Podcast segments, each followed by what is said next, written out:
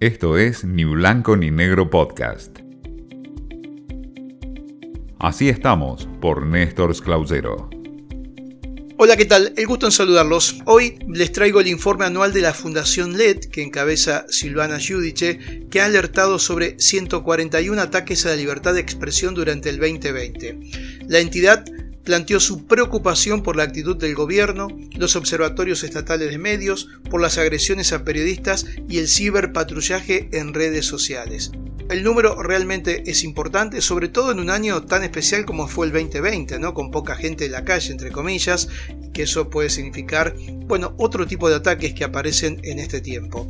En este último informe de libertad de expresión, la entidad destacó que durante el año de la pandemia hubo 111 amenazas intimidaciones, persecución judicial y agresiones contra periodistas y medios de comunicación. En esa categoría entran también las restricciones de circulación y el derecho de protesta provocado durante la pandemia del coronavirus. La verdad es increíble cómo está eh, generando esta realidad nuevos casos, la cuestión virtual digo, y el ciberacoso o las situaciones que se plantean a partir de los medios electrónicos. Pero también hay que decir que 141 casos alertados al menos por esta fundación es un número que preocupa, casi un caso durante dos días en promedio durante el 2020 en la República Argentina.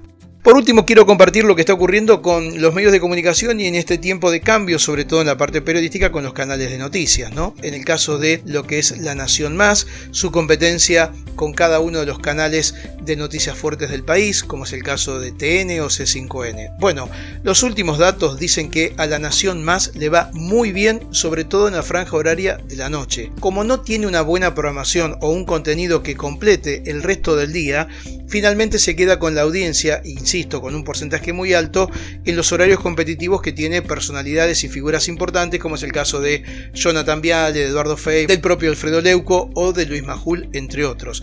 Pero durante el día, sin menos estructura e ideas de canal integrado como tal, ahí pierde audiencia y es por eso que en el promedio general La Nación Más no logra estar en, el primer lugar, pero sí en el horario nocturno. En las últimas horas, por ejemplo, en la noche, el horario de las 20 horas, La Nación más marcó 4.1 de rating, TN en ese mismo horario tenía 1.6, América 24 que es el que más perdió 0.6, C5N que es el que mantiene un promedio muy alto en la noche, sobre todo con Gustavo Silvestre marcaba 2.2 y Canal 26 con una propuesta rara y extraña porque prácticamente lo hace solo con figuras del ambiente artístico presentando noticias internacionales logró un punto de rating. Solo un ejemplo, solo una foto, no es la totalidad, pero marca qué es lo que ocurre en los horarios puntuales, que deja como primer ejercicio este tiempo que La Nación Más consolida su posicionamiento en horario nocturno, que TN y América 24 son los que más pierden, sobre todo América 24 que queda lejos en el tiempo,